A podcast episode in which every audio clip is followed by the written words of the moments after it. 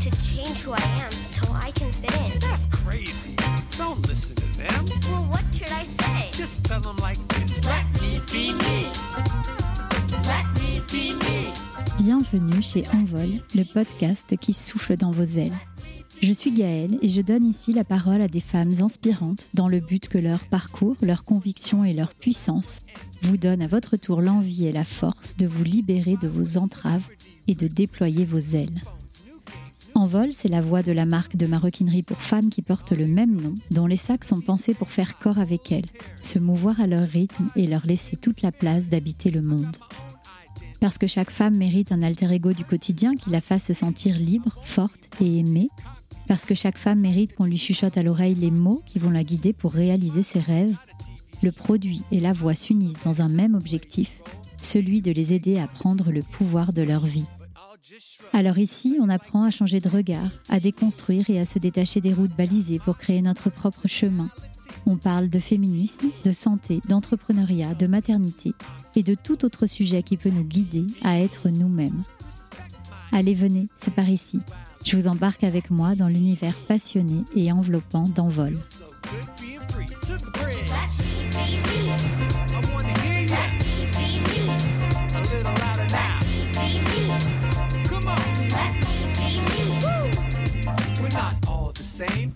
Elle a décidé de dire tout haut ce que les femmes vivent tout bas. Elle a décidé que sa place dans ce monde était auprès d'elles et elle les sert et les aime chaque jour à la hauteur de ce qu'elles sont. Elle a décidé de taper du poing sur la table pour rendre visibles leurs appels au secours et défendre leurs droits. Elle a choisi le seul métier qui lui permettrait de rencontrer la vie à sa source et de se rapprocher de l'insaisissable. Elle a choisi ce métier par passion et c'est ainsi qu'elle est devenue la sage-femme préférée des Français. Elle a choisi un métier de l'ombre, mais a fini par se retrouver en pleine lumière. Elle, c'est Anna Roy. Et ce que je n'avais pas compris avant de la rencontrer, c'est qu'elle avait un plan pour les femmes depuis bien longtemps. Un plan guidé par sa soif de justice. Un plan qu'elle suit scrupuleusement depuis ce jour de juin 2009, durant lequel elle a obtenu son diplôme, en se promettant de les servir toute sa vie durant. Ce que j'ai compris aussi, c'est qu'Anna, avant, elle n'osait pas. Mais qu'aujourd'hui, et notamment grâce à l'arrivée sur cette terre de deux petits humains fantastiques, elle n'a plus peur. Elle n'a plus peur de dire ce qu'elle pense, elle n'a plus peur de dire ce qu'elle a à dire. Elle n'a plus peur de se battre pour atteindre ses objectifs à la force du poignet. Anna, c'est une Parisienne pure souche, amoureuse du marais qui a besoin de ses 15 000 pas par jour pour se sentir vivante. Et surtout pour éclaircir ses idées et avancer dans ses combats. Elle a la bougeotte, donc, tant au sens propre qu'au sens figuré, et ce ne sont pas les projets qui lui manquent. Elle est sage-femme, donc, depuis 10 ans, dont deux en libéral, chroniqueuse dans la maison des maternelles, créatrice de deux podcasts, Sage Meuf et Tout sur elle. Elle donne des cours aussi à des étudiants médecins et sages-femmes. Elle est l'autrice de 13 livres, dont le postpartum dure 3 ans, sorti en début d'année et dont nous parlons dans l'épisode. Anna, c'est aussi la femme qui déchaîne les foules, qui fait pleurer les gens qui la croisent dans le métro, qui fait frémir les femmes quand elles la sentent arriver au spectacle de Bliss avant de carrément se mettre à hurler lorsqu'elle apparaît sur scène. Alors, celle qui ne cesse de s'émerveiller devant l'arrivée sur Terre d'un nouveau petit être humain, celle qui n'a pas peur de dire qu'elle aime ses patientes d'amour et qui n'a de cesse de vanter leur force, celle qui se bat au quotidien pour que les femmes restent maîtresses de leur corps et de leur histoire, celle qui sait exactement là où elle veut aller. Anna, la culottée, la sensible, l'engagée, a accepté de passer derrière le micro d'envol. Et cet épisode, comment vous dire, c'est un véritable hymne aux femmes. Anna nous emmène avec elle, par bribes, dans le secret des alcôves, en répétant sans cesse que cette place de choix qu'elle occupe reste pour elle un honneur et un immense privilège. Moi, j'ai en tout cas eu l'honneur et l'immense privilège de voir de mes propres yeux la fougue et la vie qui l'animent quand elle raconte les femmes et leurs histoires. Ensemble, on a bien évidemment parlé du rôle capital que joue un accouchement dans la vie d'une femme, à quel point il peut la magnifier comme la déstabiliser. On a fait le bilan de la situation pour les sages-femmes, trois ans tout pile après son appel lancé avec le hashtag Je suis maltraitante, et elle m'a expliqué pourquoi elle avait quitté l'hôpital public pour finalement y retourner. On a parlé du tourbillon médiatique au cœur duquel elle vit depuis, mais aussi de tout plein d'autres sujets. Des sujets difficiles tels que les jugements qui pèsent sur les femmes, le tabou du suicide maternel et bien sûr sa découverte du postpartum et de ses difficultés, mais aussi d'aspects très positifs et notamment en quoi Cette période peut être un moment privilégié pour oser, pour s'écouter, pour opérer des changements et pourquoi pas déployer ses ailes. Anna m'a aussi confié qu'elle était totalement accro à l'adrénaline et qu'elle serait bien capable dans une vie future d'haranguer les foules. Ce en quoi je ne doute pas une seconde. Bref, on a discuté de plein de choses très sérieuses, mais on a aussi beaucoup rigolé. J'espère que vous prendrez autant de plaisir à écouter cet épisode que j'en ai eu à l'enregistrer. Allez, c'est parti. Avec Anna, aujourd'hui, on souffle dans vos ailes. Alors écoutez bien attentivement, déployez-les et envolez-vous.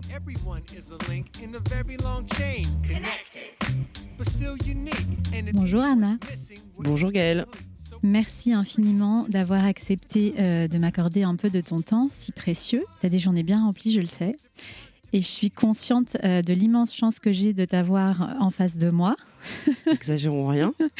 Donc merci vraiment. Et puis en plus, euh, ce qu'on disait juste avant, c'est que je crois qu'il était écrit que je te rencontre maintenant. Parce que euh, grâce à toi, j'ai réalisé que j'allais sortir de 8 ans et demi de postpartum.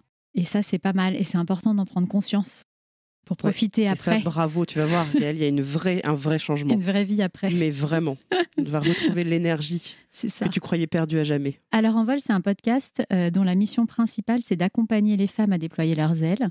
Et donc, évidemment, tu as toute ta place ici, toi qui passes une grande partie de tes journées avec elles, les femmes, qui a décidé de dire tout haut ce qu'elles vivent tout bas. Alors on y va? On y va. Je suis prête. Allez, c'est parti. Alors Anna, euh, les sages-femmes, justement, euh, elles accompagnent les moments clés de la vie euh, des femmes. Et il en est un qui est particulièrement marquant, c'est celui de l'accouchement. L'importance de ce moment, il est bien trop souvent minimisé, pas assez pris au sérieux certainement dans notre société. Alors en quoi est-ce que c'est un événement qui est capital pour une femme? En quoi est-ce qu'il peut permettre à une femme de déployer ses ailes, voire même de la réparer? Ou au contraire de l'abîmer Euh, Voilà, tout est dit, Tout est euh, dit. tout est dit Gaëlle. En fait, c'est un événement euh, majeur, à la fois pour la santé physique. Enfin, c'est même pas, c'est au-delà même de la santé, en fait. C'est un événement effectivement où le corps est mis en jeu, où la tête est mise en jeu, où il y a un décalage de génération, où il y a même une dimension mystique en fait. On- Enfin, moi, je reste toujours euh, vraiment fascinée par l'arrivée de ce nouvel être. Et effectivement, les femmes peuvent sortir de cette expérience-là, propulsées littéralement, magnifiées, parfois complètement abîmées, et parfois elles n'ont pas vécu quelque chose de particulier. Tout est possible en fait. Mais ce qui est sûr, c'est que c'est un truc énorme euh, dans la vie. Moi, je pourrais accoucher tous les jours tellement j'aime ça. Moi aussi. Voilà. Alors, Moi il y a- aussi. on le dit pas assez souvent ça. Je suis d'accord Il y a avec des toi, femmes moi, pour lesquelles c'était horrible, qui ont Ouais. beaucoup de mal à entendre Mm. ça, mais ça peut être, c'est pour dire que ça peut être merveilleux. Mm. Alors même que j'ai pas eu des accouchements de rêve sur le papier. Non, mais c'est vrai qu'il n'y a pas d'autres euh, moments, enfin en tout cas j'en ai pas connu d'autres, où tu te sens aussi vivante, qui soient aussi incroyables, hors du temps, quoi. Oui, et puis il faut s'arrêter sur ce que c'est. C'est en fait, on se dédouble. Hmm. Voilà qu'on était seul quand on rentre dans une pièce, et voilà qu'on est deux quand on sort de la pièce, ou qu'on est trois, voire même quatre. Ah. Enfin, c'est un truc de fou. Ouais, C'est-à-dire c'est qu'il y avait un, une personne humaine et voilà qu'il y en a deux. Donc, quand on a dit ça, on a tout dit. Et puis, nous, pour nous, les sages-femmes, nous qui avons le privilège, l'immense honneur de voir cette tête qui sort en premier, je peux vous dire que c'est quand même. euh, Enfin, ça nous coupe le souffle, quoi. De À voir un fois. nouvel individu. Ben oui, parce que c'est une nouvelle. C'est-à-dire, ce- c'est pas seulement un corps qui sort, c'est un corps avec sa personnalité. C'est-à-dire que tous les bébés ne sont pas les mêmes du tout, quoi. Ce sont des petites personnes, non, c'est merveilleux. Ouais, c'est dingue. Et alors, si on creuse un peu du côté des accouchements euh, qui se passent mal, entre guillemets, euh, toi, tu parles de ces femmes, tu viens de le dire, qui sortent de leurs accouchements abîmés. C'est le mot que tu emploies. Et tu dis même, je t'ai entendu dire, pas abîmées parce qu'elles ont accouché, mais abîmées parce qu'on les a abîmées. Alors, moi, bien sûr, j'ai envie de te demander comment est-ce qu'on peut, en France, en 2023, se retrouver dans une situation euh, aussi grave. Évidemment, euh, on ne peut pas tout détailler ici, mais quels sont les facteurs principaux qui, pour toi, ont joué dans le fait que les conditions de, de prise en charge des femmes euh, se soient dégradées aussi vite? Alors déjà, il faut dire qu'il y a 1,3% à 6% des femmes qui sortent euh, de l'accouchement avec un état de stress post-traumatique. Hmm. L'état de stress post-traumatique, hein, c'est ce qu'on voit euh, dans les attentats, les accidents de voiture, enfin dans les choses dont on parle assez graves. Et ça, c'est un chiffre de femmes diagnostiquées. Ça veut dire que c'est un chiffre très sous-estimé. Et on dit plutôt que peut-être c'est entre 10 et 20% des femmes qui sortent de l'accouchement avec cet état-là. Donc c'est considérable. Alors, elles peuvent l'être parce que les circonstances de la naissance ont été difficiles. Elles ont risqué la mort à cause d'une hémorragie de la livrance, à cause de, je sais rien, une césarienne qui s'est mal passée, etc., etc. Mais aussi, c'est vrai, elles peuvent être abîmées par le personnel de santé qui, et je vais dire dans l'immense majorité des cas, n'abîme pas les gens de façon volontaire, mais involontaire parce que euh, l'organisation sanitaire actuelle fait que les sages-femmes en particulier n'ont pas assez de temps auprès de leurs patientes. Et que de fait, si vous n'avez pas assez de temps, eh ben, vous êtes maltraitante. Quand vous ne pouvez pas donner des antidouleurs quand il le faut, quand vous laissez une femme croupir dans l'eau en attendant, euh, enfin par exemple une femme qui n'a pas de péridurale et que vous la laissez seule alors qu'elle voudrait que vous soyez à côté d'elle, etc., etc. Et je ne vais pas tout détailler, mais donc en fait on devient maltraitante ou maltraitant très vite. Mhm. Et puis après, bien sûr, il y a des cas délictueux avec des professionnels de santé qui sont vraiment délictueux, c'est-à-dire qui font des violences volontaires. Mais ça, heureusement, c'est pas si fréquent que ça. Et ça, pour le coup, ça mérite de d'être poursuivi. Et donc, tu as dit le mot maltraitante il y a trois ans, euh, quasiment jour pour jour, le 11 novembre 2020. Tu lances un appel au secours avec les hashtags bien connus euh, Je suis maltraitante et Une femme, une sage-femme. On les a entendus. Euh, cet appel, il dit le désespoir que tu ressens à plus pouvoir prendre en charge les patientes correctement, les femmes et leurs familles, et un mouvement très important de sages-femmes s'en est suivi. Est-ce que tu saurais faire aujourd'hui le bilan euh, des trois ans? Je veux dire, où est-ce qu'on en est aujourd'hui par rapport à, à cet appel que tu as lancé? Alors la situation dans nos hôpitaux s'est encore dégradée. Hein. On a, ça va pas de mieux en mieux, ça va de mal en pis. Après dire que pour les sages-femmes, il y a quand même eu des choses. C'est-à-dire que la grève qui, a suivi ce truc-là a donné des choses. On a eu une, année d'études supplémentaires, une meilleure reconnaissance de notre profession, des petites, beaucoup trop petites augmentations de salaire, etc. Mais en tout cas, dans les conditions de travail et dans le une femme, une sage-femme, non, malheureusement pas d'amélioration, voire même ça va de mal en pis, quoi. Et tu continues, du coup, ton, Alors du coup, moi, je suis appel en- Enfin, je vois Ah que tu, bah, voilà, tu- sur les réseaux, etc. Bien sûr, je lâcherai jamais. Mm. On parle de plus en plus des femmes qui accouchent, on parle de plus en plus des sages-femmes. Oui. Donc il y a quand même des choses qui vont de mieux en mieux, mais il y a des choses qui vont de mal en pis. quoi. Mm. C'est un- bilan mitigé à la fois, il y a des choses super, à la fois des choses moins bien. Mm.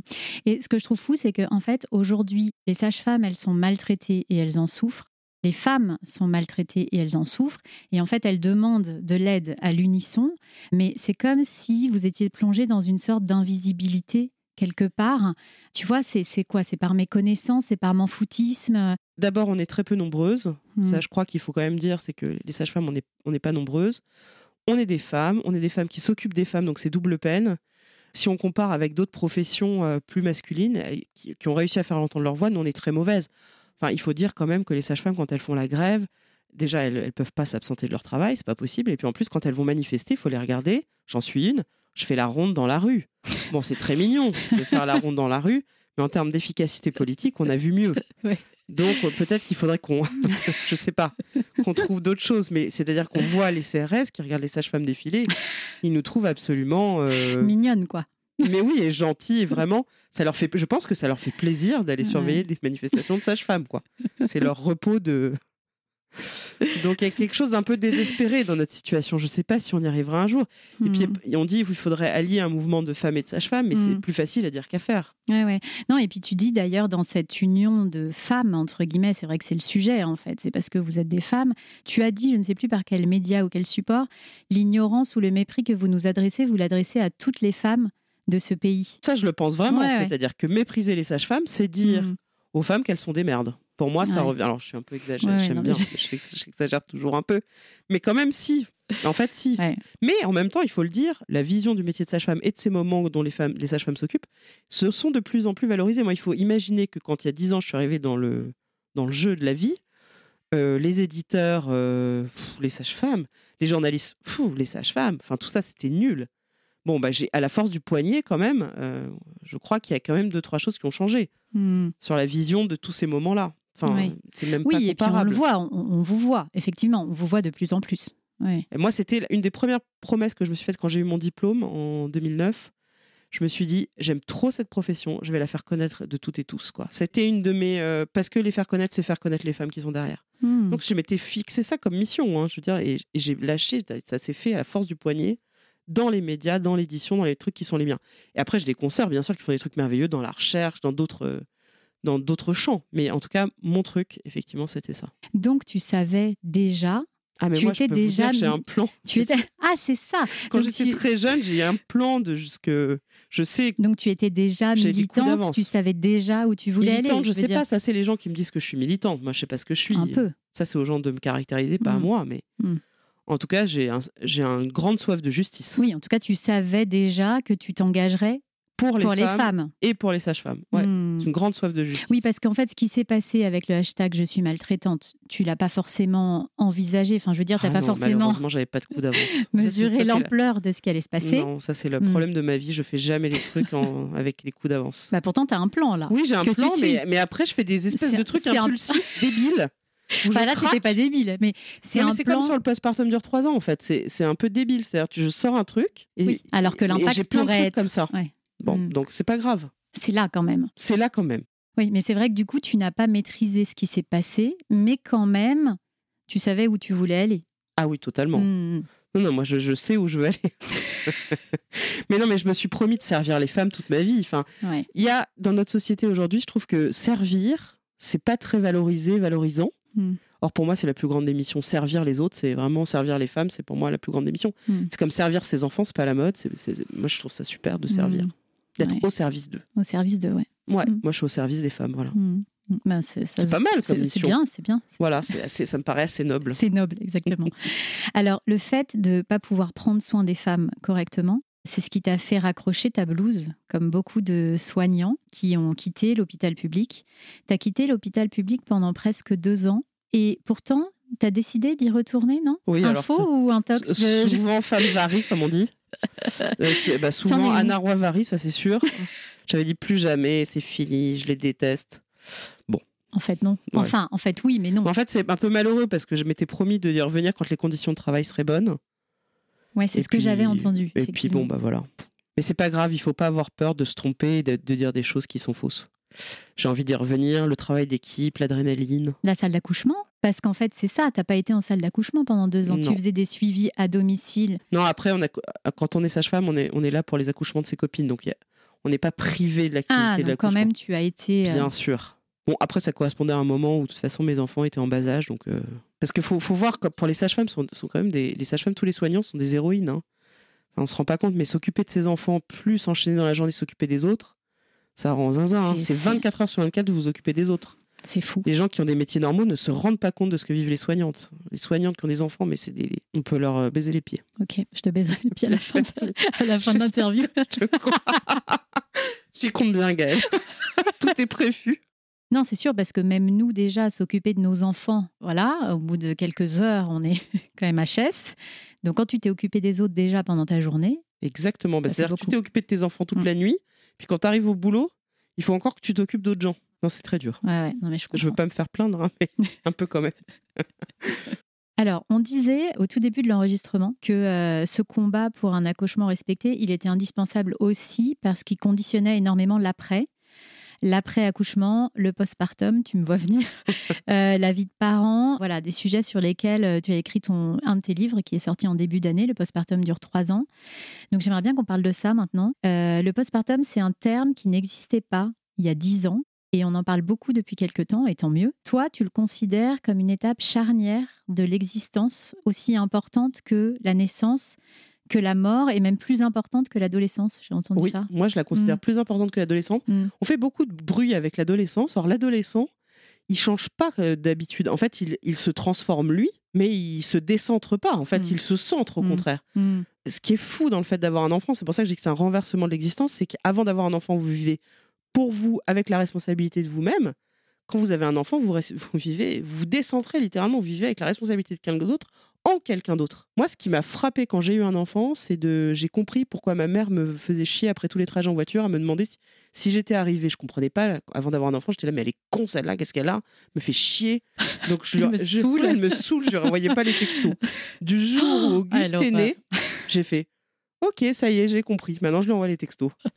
Mais vraiment, je n'avais pas compris quoi. Ouais. Ah bah ça y est, j'ai compris. hein. Ouais. Et donc, c'est ad vitam aeternam. Bon courage à tous, à nous tous et à nous tous. Tous. Donc, c'est vraiment un renversement de l'existence positif, bien sûr aussi. Oui, mais c'est vrai qu'effectivement, tu as raison, j'avais jamais pensé à ça. L'adolescence, tu te centres. Mais bien sûr. Alors que là, tu te décentres. Alors oui, il y a des changements hormonaux, oui, il y a des, il y a des changements, Mais mais, tu le- les as et, puis- aussi- et puis attention, le quotidien ne change pas. Tout d'un coup, on se retrouve pas avec 8 heures de travail supplémentaire. Il y a toujours les parents qui remplissent le frigo. Enfin oui, bien sûr, l'adolescence, ça secoue. Mais enfin, Tu as le droit de dormir jusqu'à midi, quoi. voilà. Non, non, mais je- moi, j'ai trouvé ça beaucoup plus violent et, et tourneboulant. Et dans ton livre, tu racontes ce soir d'avril 2012 de ta vie de sage-femme où tout a sauté au visage. Et j'aimerais bien lire un extrait si tu es d'accord. Ah bien sûr. Tu dis Pourquoi n'avais-je pas vu tout ça alors que je le voyais pourtant? Pourquoi la maternité idéale que l'on s'évertuait à relater et à montrer avait-elle pris le dessus sur une réalité que je fréquentais alors? Je l'ignore, mais ce soir-là, j'ai tout vu, tout s'est éclairé et j'ai su que je me battrais pour dire très haut ce que les femmes vivent tout bas. C'est fou comme les codes et les histoires qu'on se raconte dans une société sont puissants au point de nous masquer euh, nos propres ressentis, quoi. Parce que Ah, tu, l'avais sous les yeux, en fait. Ben, je l'avais sous les yeux, mais pendant mes études de médecine de sage-femme, on m'avait rien dit sur le postpartum. Donc je me disais, bon, il n'y a pas de sujet. Je voyais mes cousines qui n'osaient pas du tout dire ce qu'elles ressentaient. euh, donc elles étaient là, c'est super, oui, c'est il y a super. ça aussi. Bon, Ouais. bah, je me disais, ok, Ouais. euh, c'est normal. Je voyais les magazines, où tout était parfait. Je voyais des femmes magnifiques, des mannequins avec des gros seins et des bébés magnifiques. Je, bah, Qu'est-ce que j'allais penser que. Et effectivement, j'arrive, je fais mes premières vi- visites à domicile en 2011. Et je fais, putain, mais c'est horrible d'être en postpartum, c'est quoi ce délire? Et j'allais dans les toilettes me cacher pour essayer de glaner des informations, pour essayer de soigner les gens. Faut Ah s'imaginer que je venais, Ah oui. on vient de là. Tu n'avais 2000 pas toutes les infos. J'avais rien. Punaise. J'étais à poil. Dépression, j'étais là. La dépression du postpartum, à l'époque, c'était un truc hyper rare, hyper grave. On hospitalisait les femmes. Il n'y avait pas de prise en charge. Donc j'étais perdue. Oui, il fallait vraiment être au euh, monde. ouais, il fallait être au fond de ta Et je dépression. demandais à mes euh, consoeurs, elles- mes, mes consoeurs qui étaient à l'hôpital, elles me disaient Mais écoute, Anna, j'en sais rien. Qu'est-ce qu'il faut que tu fasses Euh, La cicatrice à la pousse, je sais pas. Qu'est-ce qu'il faut Alors, on était quelques-unes à vivre ça, mais je me suis dit Mais attends, c'est une blague ou quoi? Hmm. C'est une blague. Et c'était il y a pas si longtemps. Donc j'ai tout écrit, recherché. Enfin, c'est en fait tout ça est le fruit d'un immense travail. Mais j'ai cherché, écrit, et cherché, écrit, cherché, écrit quoi. C'était il y a 10 ans quand j'ai commencé le libéral. Alors qu'effectivement quand j'étais à l'hôpital, je voyais que le, le postpartum qui dure euh, là quelques jours, Oui. ça va. De la rigolade. Et alors, qu'est-ce que tu vois? Qu'est-ce que tu as vu? Ben, ce qui me frappe toujours, c'est l'isolement, la solitude et le à la fois mais quelle grande joie et à la fois quelle Oh, comment je vais y arriver quoi. Et puis tellement de choses. Non mais en fait il y a pas un postpartum qui se ressemble. Donc je ne m'ennuie jamais. J'ai Mm. euh, des journées qui. euh, Et d'ailleurs, j'y pense, je vous vois, c'est ton texte, c'est l'anaphore que tu as utilisé dans le spectacle de Bliss, je vous vois. Ouais. Je vous vois quand vous accouchez, je vous vois quand vous souffrez. En fait, vous voyez tout, C'est les extraordinaire. sages-femmes. Mais ça, pour ça que c'est vraiment le métier le plus merveilleux de la Terre, c'est qu'on a le privilège, mais tellement immense, d'être auprès des gens dans des moments tellement importants de leur existence. Mais vraiment, c'est un privilège. hein. Moi, je dis à mes étudiantes, étudiants, mais vous, vous ne mesurez pas le privilège qui vous est fait d'être là dans l'intimité des gens, dans le secret des alcôves. Je pense qu'il y a les avocats pénalistes, enfin, il doit y avoir, il y a d'autres professions comme ça. Mais en fait, ces professions-là, elles sont très, très peu nombreuses. Mm. Et puis en plus, on est dans l'intimité, la vraie, parce que le médecin qui vous opère, il est dans votre intimité, il farfouille dans votre ventre, mais il partage pas un moment de vie. Enfin, non, il n'est pas dans votre tête. Il n'est pas, dans ta tête. il est pas chez vous, il est Mm. pas, enfin, il reste quand même, euh, voilà. Oui, là, tu es chez les gens, quoi. Tu, ouais, tu vois tout. C'est c'est merveilleux. Moi, j'adore. C'est épuisant, mais c'est merveilleux. Et tu parlais de la dépression, justement. Tu viens de le dire aussi. La grossesse, l'accouchement, le postpartum, c'est des moments de grâce. Mais c'est aussi des moments d'extrême dangerosité pour la santé mentale. Euh, donc, tu parlais de la dépression. Le taux de dépression du postpartum, aujourd'hui, c'est entre 15 et 30 tu as partagé un post récemment et c'est là que j'ai vu que le suicide est la deuxième cause de mortalité maternelle. Mais alors là, j'ai halluciné, quoi. Je ne savais pas. Et dans ton post, tu racontes le jour où une femme s'est mise à pleurer en te Ah, voyant dans le métro. Alors bon, tu dis pour la blague, enfin pas pour la blague, mais que ça t'arrive souvent que les gens pleurent en te voyant dans le métro. ça, c'est autre chose. Oui, ça, c'est ça, je mesure pas les effets que j'ai chez les gens, mais les gens se mettent à pleurer. C'est c'est un Ouais. peu inquiétant.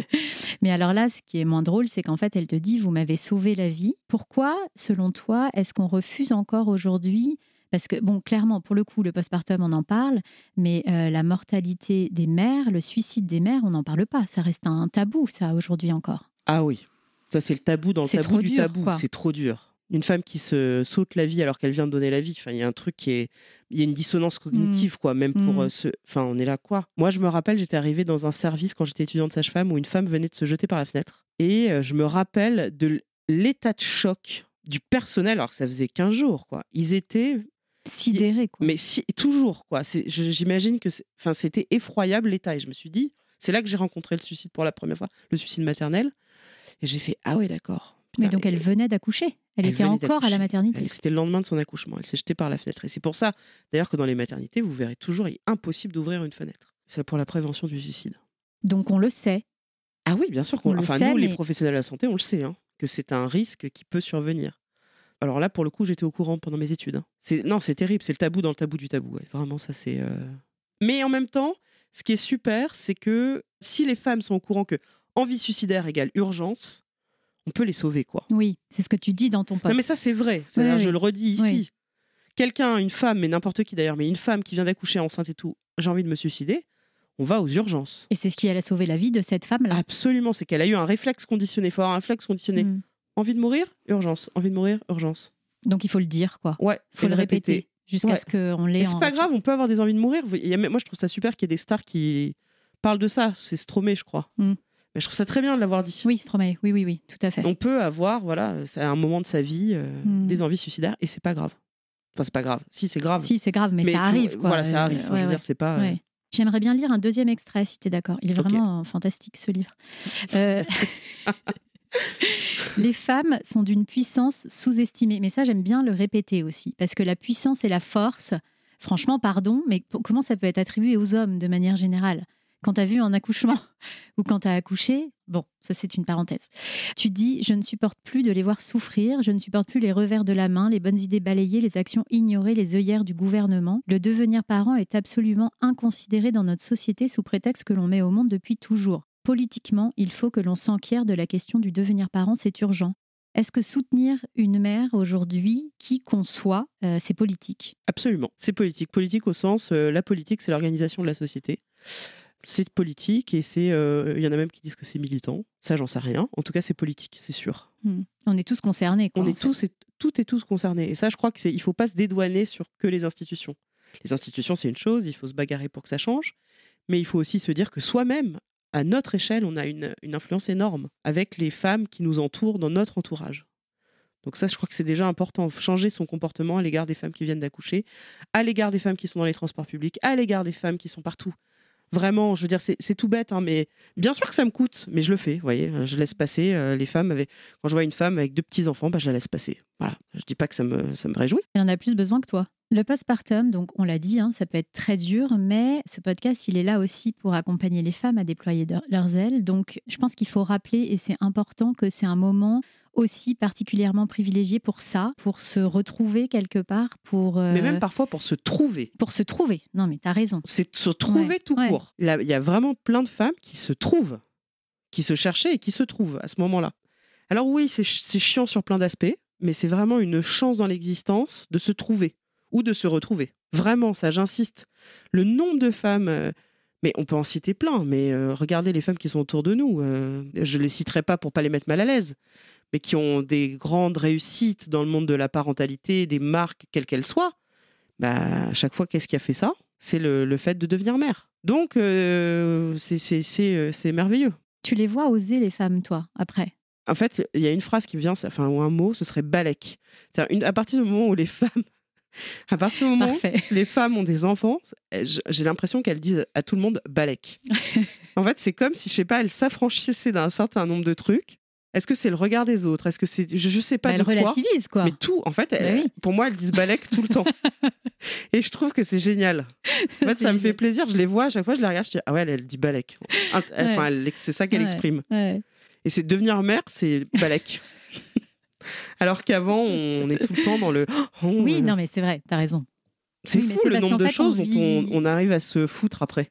C'est sûr. Et puis après, il y a aussi le fait que avoir un enfant, en fait, ça te pousse à trouver ton chemin. Enfin, je vais dire, euh, ça te pousse dans Bien tes sûr. retranchements. Ils sont là aussi pour ça, Bien on sûr. le sait.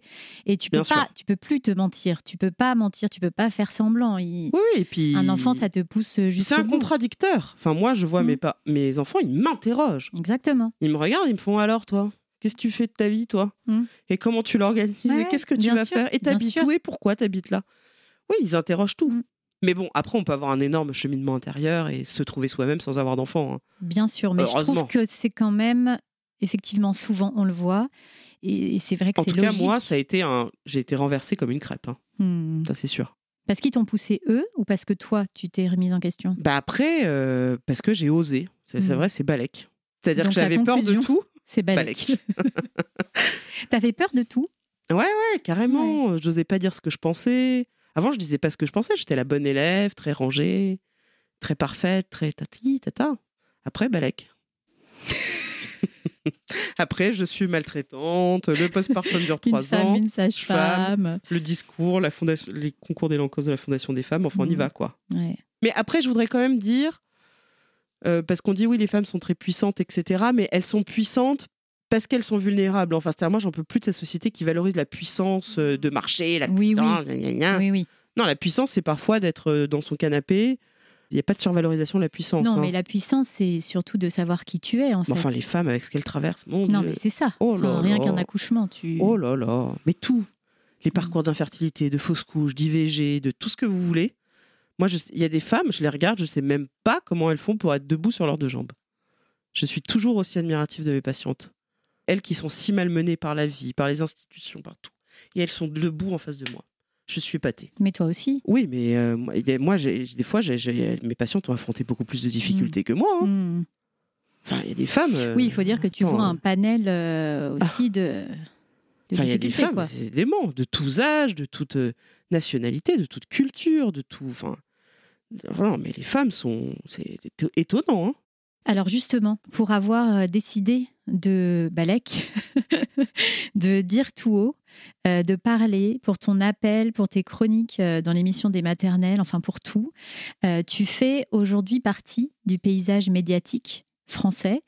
Comment est-ce que tu as vécu, même si tu me dis que tu avais un peu un plan, j'imagine que médiatiquement parlant, tu n'avais pas forcément ce plan-là. Comment tu as vécu ça? Comment tu vis ce tourbillon? Parce que tu as quand même choisi un métier de l'ombre, entre guillemets. Tu n'étais pas forcément Ah destiné non, tout à fait. à atterrir dans la lumière. Donc, Tout à co- fait. comment tu vis ça? Je vis ça assez bien parce que j'ai, je sais pas si les gens le remarquent, mais j'ai une protection totale et absolue de ma vie privée. Contrairement à d'autres, euh, pour le coup, je crois que. Parce qu'évidemment, hein, les, les propositions pour qu'on voit enfin mon mari, pour qu'on voit enfin mes enfants, pour qu'on voit enfin là où je vis, pour qu'on voit enfin et tout le reste. Et ça, c'est quelque chose que. Voilà, qui est pour moi très très ferme. C'est mon point d'ancrage, c'est ma force, ma, c'est vraiment ma. Sans ça, je suis rien. Et ça, je le protège euh, bec et ongle. Et donc, en fait, ce, que, ce qui est visible, c'est à la fois très sincère, mais à la fois, c'est pas toute la Anna Roy. Il y a une partie de la Anna Roy qui est totalement protégée et totalement à l'abri des regards. Parce que sinon, ce serait trop dur. Bah oui. Mais je suis d'accord, par contre, pour donner une grande partie de moi-même, pour me mettre en pâture, ça, il n'y a pas de problème, j'en fiche.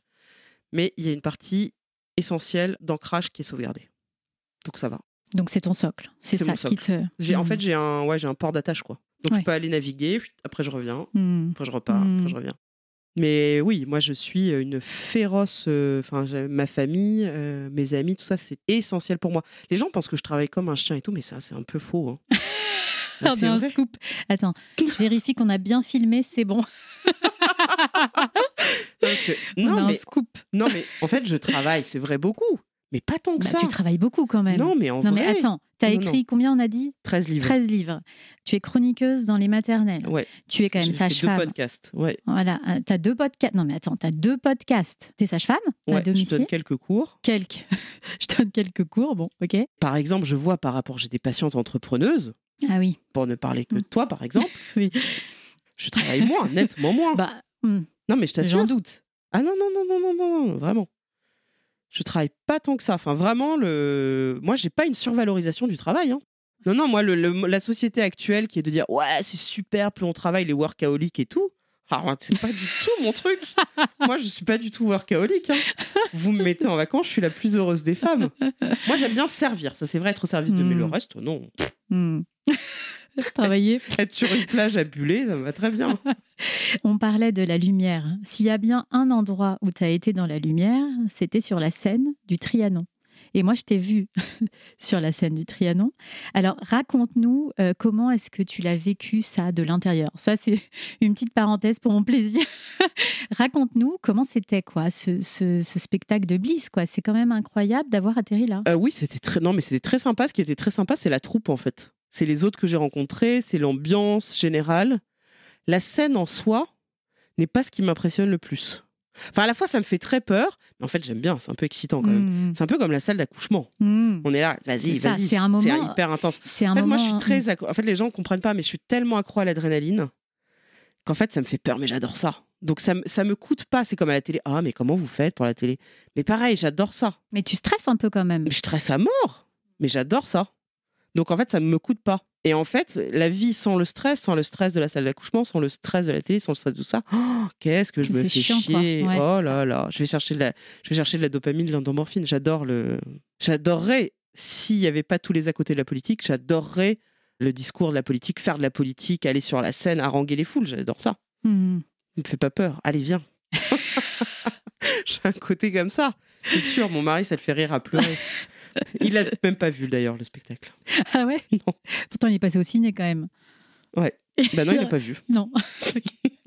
Et puis alors aussi, dans La Lumière, tu as gagné, tu le disais tout à l'heure, le prix Gisèle Halimi de la Fondation des femmes euh, en février dernier, c'est ça, hein? Ouais, Ouais. février dernier, pour ton discours qui était super poignant ce jour-là.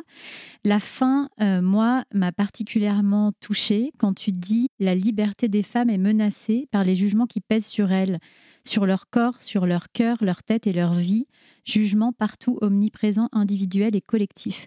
En quoi est-ce que le jugement qu'on porte sur les femmes dans notre société aujourd'hui, il est dangereux? Tu le vois, toi, chez tes patientes tout le temps? Ah ouais. Ça, c'est vraiment ce qui les menace le plus, en fait. Mm. Parce que ça altère leur capacité à faire des choix pour elles. Mm. Donc, en fait, elles ne font pas des choix pour elles. Bon, déjà, ça les critique, ça leur fait perdre confiance et tout ça, mais ça, c'est évident. Mm. Mais c'est surtout que, du coup, elles font des choix qui ne sont pas les leurs. Elle fait des choix qu'il faut faire, quoi. C'est ça que tu Voilà, veux dire elle- parce que Mm. parce que voilà, parce que c'est ça qu'on leur a dit. Et donc par exemple, une femme qui voudrait accoucher en type 3 mais on lui dit non, l'accouchement physiologique, c'est beaucoup mieux de l'accouchement aïe, physiologique Mm. et qui se retrouve et l'inverse. Une femme qui voudrait accoucher physiologique, on lui dit non, c'est beaucoup mieux le type 3. Et ça pour l'allaitement, et ça pour l'éducation des enfants, et ça pour le moyen de garde, et ça pour le travail, et ça blablabla, et ça pour les IVG, et ça pour tout. Et ça leur fait faire des choix qu'elles regrettent et qui, qui ont des conséquences dramatiques sur leur vie en fait. Si le choix que tu fais ne te correspond pas, effectivement, c'est la cata. Ah oui, puis ça peut avoir des conséquences tout, vraiment dramatiques. Vraiment dramatiques. Donc euh, le, le jugement qui pèse sur les femmes, c'est marrant comme les femmes, on accepte qu'elles soient jugées. Alors qu'un homme, mais jamais on n'oserait, Non. jamais. Mais on accepte, nous aussi, quelque part. Bah, Mais parce que c'est comme ça depuis la nuit des temps Euh, aussi. c'est ça. C'est ça le problème. C'est ça le problème, parce Mm. qu'effectivement, mais jamais on n'oserait faire la réflexion qu'on fait un homme, mais jamais. Mais d'ailleurs, en interview, moi j'attends qu'on demande un peu aux hommes alors, vous avez des enfants et, et quel âge ils ont Comment et vous gérez? Et comment vous gérez? Jamais.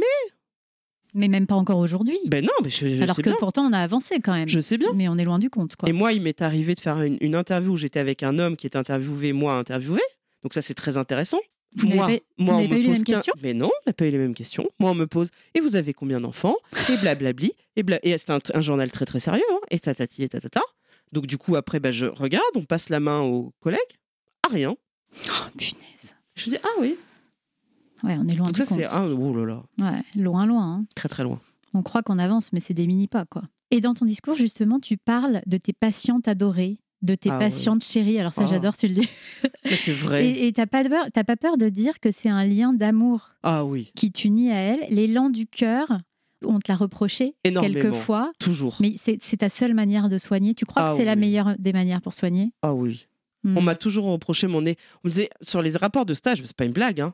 Étudiante, Déjà, étudiante brillante, mais excès de sensiblerie. Ça, c'est une vraie phrase. ouais. cette sensiblerie. Voilà. Mais j'ai cru que c'est, il fallait pas faire ça. Mais moi, je les adore, mes patientes. Oui, je les aime beaucoup. J'ai de l'amour pour elles, bien sûr. C'est un lien d'amour qui m'unit à elles, absolument. Et c'est ce qui, j'imagine, Mais d'ailleurs, même quand c'est compliqué, hein. bah, parce du que coup, des fois, elle me fait comme mes enfants, hein, je veux dire, ou comme euh, hmm, des re- toute relation. Bah, des fois, elle me, ça se, Ah oui, bah, c'est-à-dire que du coup, elles osent, quoi. C'est ça Ah que bah tu oui, veux dire. Ah bien bah oui, sûr. Des forcément. fois, on est, ça se frite. Ah ouais Enfin, ça se frite. Oui, ils sont pas d'accord, quoi. Quand elle ah non non sur les du coup elles osent me dire non non Anna ce traitement antibiotique non je trouve qu'il est pas justifié alors, alors on discute et c'est assez Comme avec les enfants, quoi. bah, bien sûr ou sur la vaccination moi je donne mes arguments je dis ah non non bah, moi je pense que là vraiment hein, enfin il y avait vraiment des conversations qui peuvent être un peu houleuses Mais en même temps, c'est mais constructif. c'est parce que je les aime que j'ai cette Mhm. conversation que je leur dis la vérité puis on discute Et mais puis elles sont libres, quoi. et elles sont libres et puis du coup elles osent me dire les trucs Et certainement qu'elles se forgent aussi leur opinion. C'est-à-dire que ça les aide, pour le coup, contrairement à ce que tu disais tout à l'heure, à choisir pour elles-mêmes. exactement parce Hmm. qu'elles osent donc on- il y a vraiment de, bah, de la plupart du temps ça se passe très bien mais des fois on débat j'aime bien moi Et tu restes combien euh, de temps chez ta alors voilà c'est pour ça que C'est ton problème non? Oui, c'est-à-dire c'est pas du tout. Je peux pas vivre avec mon activité de sage-femme. Mais c'est vrai que j'adore mes patientes, ça c'est vrai. Hmm. Ouais, c'est ton, c'est ton moteur aujourd'hui. Bah, c'est ton moteur, c'est les femmes de toute façon, ton moteur, ce qu'on se disait tout Ah à oui, l'heure. je bon, je suis pas du tout assez payée pour ce que je fais, ça c'est très clair. Mais quand même, quand je sors de chez une patiente, je me dis mais oh, mais quel changé changé. d'être payée pour ça. Ah, Franchement, des fois, je fais des pas chassés de jour. Tellement je me dis oh là là. Tellement je passe des bons moments avec Mm. elle et des Mm. moments. Alors le problème de la revers de la médaille, Mm. c'est que quand il se passe des drames, alors là je me T'es prends. effondré, quoi. Pouah Là, ça devient insupportable. Voilà. Et c'est pour ça que mes, mes collègues me disent Et voilà La distance thérapeutique. Mm. t'es à titre. Bien fait pour toi. Ouais, oui, c'est sûr. Mais bon, c'est comme ça que t'es meilleur. C'est comme ça que je suis meilleure. Ouais. Mm. Alors, Gisèle Halimi, justement, elle a dit N'ayez pas peur de vous dire féministe. C'est un mot magnifique, vous savez. Ça veut dire quoi pour toi, aujourd'hui, être féministe? Oh purée, non mais attends. tu Allez dire celle-là. Oh attends, c'est comme le, le- Mais d'ailleurs, le sujet du concours d'éloquence, quand j'ai reçu l'appel, je Oui. me dis, oh, tu te fous de ma gueule. La liberté. Serons-nous Non mais j'étais là. Non mais là, et puis quoi encore? Ça veut dire quoi être féministe? Non mais Est-ce que t'es Ça va? féministe? Est-ce que, est que tu te dis que t'es féministe ou pas? Bah ça me semble assez évident, non? Ouais. Moi, j'aime pas me caractériser, ça me gêne toujours. Non, mais donc c'est ça ma question. C'est comment tu, c'est quoi ton rapport à ça? Comment dire que qu'est-ce que- en quoi je suis féministe? C'est que je voudrais. J'en sais putain, c'est chaud et oh oh oh. oh. Non, mais en tout cas, euh, Sur la, la, la photo, quand tu as gagné le concours Gisèle Halimi, tu as quand même le point levé et tu parles des femmes. Donc clairement. Oui, mais alors le point levé, ça c'était pour me foutre de la gueule de mes parents. Il faut le savoir, ils ont Ah merde dans, le- dans le discours.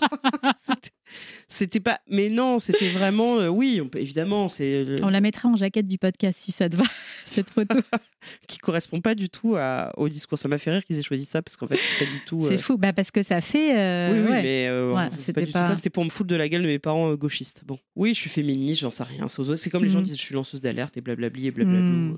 Ouais, t'aimes pas les étiquettes, quoi. Non, mais j'aime bien, mais je sais pas pourquoi. euh, Mais évidemment que je suis féministe. oui, Oui, Bah, pour les femmes, quoi. bah évidemment. Mm. Oui. Non, mais C'est seulement qu'on puisse dire. Je fais que ça toute la C'est journée. clair. c'est clair. Ouais, Alors, mes petites questions de la fin? ouais, vas-y. Quand tu te réveilles chaque matin dans ce monde, qu'est-ce qui te donne des ailes, ton moteur? Euh, mon mari, mes enfants, mes amis. On a longtemps été chassés euh, parce qu'on était des sorcières, nous les femmes, et parce qu'une certaine partie du monde avait peur de nos super pouvoirs. C'est quoi, toi, ton super pouvoir Déjà, il faut dire qu'ils avaient raison, parce qu'on a vraiment des super pouvoirs. Mon super pouvoir, c'est le culot. Je suis Alors. culottée, j'adore ce mot. Mm, En plus, c'est vrai, j'ai une culotte. Donc, je suis vraiment culottée. J'ai du culot et je suis culottée. Tous les sens du terme. Au sens propre comme au sens figuré. Figuré, ouais. Comme tu le sais, Envol, c'est également une marque de maroquinerie pour les femmes. Et il y a des sociologues qui ont écrit que le sac d'une femme, aujourd'hui, vu tout ce qu'on met à l'intérieur, pour nous, mais aussi pour les autres, ça peut être le révélateur de leur charge mentale. C'est-à-dire que tu en as plein dans ta tête, tu en as aussi plein dans ton sac. Ton sac, il rime avec entrave ou avec liberté, toi? Alors, moi, je, euh, moi, si je peux sortir son sac, je sors pas de son sac. sac. Non, Mm. j'ai pas de sac. T'es pas que- la première à me dire ça. Ah non, pitié au secours. Et dès que j'ai un sac, je le fais porter par mon mari. Ah, donc dans le sens inverse. Ah, euh, Tiens, c'est pas mal ça. en général, c'est l'inverse. Alors les gens trouvent ça bizarre que mon mari me porte mon sac, mais moi je trouve ça odieux d'avoir un sac. Je trouve ça lourd, je trouve ça. Donc oui, j'aimerais transporter ma maison, mais je le fais pas, c'est trop lourd ma maison. Non, non, moi si je marchais librement dans les rues de Paris, les mains dans les poches avec une carte bleue, ça me suffit. hein. Mhm. Carte bleue portable, c'est terminé. hein. Je vais au bout du monde. Tu vois, en général, c'est les maris qui mettent leurs affaires dans ah le non, sac mais mon mari dit mais purée, j'ai trouvé la seule femme qui n'a jamais rien sur elle, qui n'a même pas le mouchoir, rien. Moi je n'ai rien. Mon mari me dit Mais tu sais, t'es pas la seule quand même. ah bah ça me fait non, plaisir. non, non, il y en a plusieurs je qui dirais ça à mon mari. Mm. Parce qu'il me dit mais c'est incroyable, j'ai jamais vu de femme qui n'avait pas de sac. Non. En vrai, on a envie d'être libre aussi. Hein. Mais Oh justement, c'est en ça Oh. que c'est une Non, charge vrai- mentale. Oui, mais en vrai, on peut. Oui. Moi, Non, je dis une carte bleue, je mets ma carte bleue dans la coque Mm. de mon portable et c'est fini. hein. Et mes clés dans mes poches. Ouais, c'est tout. Mais tu vois, ça, c'est encore un truc qui est imposé, entre guillemets, socialement aux femmes, qui n'est pas imposé aux hommes. Enfin, je veux dire, tu vois, euh, les hommes, même encore aujourd'hui, ils se baladent les mains dans les poches, justement, avec une carte bleue. Absolument. Mais après, c'est vrai, quand on a nos règles et tout, c'est bon, des fois, C'est un peu obligé. Mm. Voilà. Et alors, la dernière. Les trois valeurs d'envol, c'est le mouvement, la force et l'amour. Si tu devais choisir un seul de ces trois mots pour dire ce qui compte le plus pour toi. Mouvement, force et amour. Bah, moi, je suis complètement euh, excitée, donc on va dire mouvement. je suis complètement épuisante pour tout le monde, donc on va dire mouvement. Pour toi-même aussi ou pas? Ah oui, Ah oui, pour toi-même aussi. moi, je bouge tout le temps. Je reste pas sur place. Tu as toujours 10 000 projets. Ouais, non, mais même dans le mouvement physique. Ah oui, c'est ça. Tu marches. C'est-à-dire que par ça, exemple, j'ai eu une activité en Mm. cabinet. J'ai pas supporté le cabinet. hein. J'ai dû démis... enfin, j'ai dû rendre le cabinet. Je ne supportais pas l'immobilité que ça a généré. Je, je n'arrive pas à penser. C'est-à-dire que j'ai l'impression que tout se- s'encroute, s'encrasse, euh, Mm. rouille quand je suis mobile. C'est-à-dire que mes pensées ne se développent jamais dans l'immobilité. Donc tu marches beaucoup. Ouf, au moins Non, en- 15 000 pas par jour. Ah oui, punaise. Et en fait, je fais des notes et tout, là vocales et en fait, Ouais. j'ai un truc. Ouais, moi je, fais des- moi, je suis une grande fan des notes vocales, donc je me fais des notes vocales à moi-même. Ah oui. Il y a un groupe à WhatsApp avec écrit un arroi. où en fait, j'ai mis des gens et après j'ai dégagé les gens. et Il reste que moi et Ah moi. mais non. Et donc, je me fais des notes vocales à moi-même, à moi-même où j'écris tous mes bouquins comme ça. Et tu te réécoutes et après Et tu après- tapes. Voilà, Oh, c'est dingue. Et en marchant dans Paris comme ça. voilà. On tourne Oh, punaise. Ah, c'est génial. Ouais, et après, euh, le, très tôt le matin, je reprends ces notes et je les écris. Ouais, donc le mouvement, c'est c'est bon. Pour moi, le mouvement, ouais. Après, Mm. la force, j'aime bien aussi la force. Mm.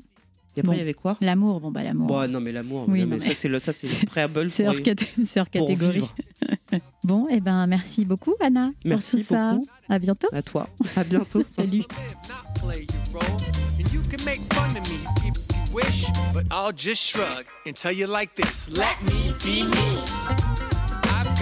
Voilà, c'est la fin de cette conversation avec Anna, qui, je l'espère, vous aura donné des ailes. Merci encore Anna pour ton authenticité, ta sincérité et ton humour. J'espère que la force et l'amour qui ressortent de tes mots parviendront au plus grand nombre de femmes possible. Si ce podcast vous plaît et que vous voulez le soutenir, n'hésitez pas à le partager sur vos réseaux sociaux, à vous abonner et à mettre des étoiles ou des commentaires sur vos plateformes d'écoute préférées. Et puis surtout, venez nous rejoindre sur Instagram sur envol.paris pour suivre les coulisses de l'aventure.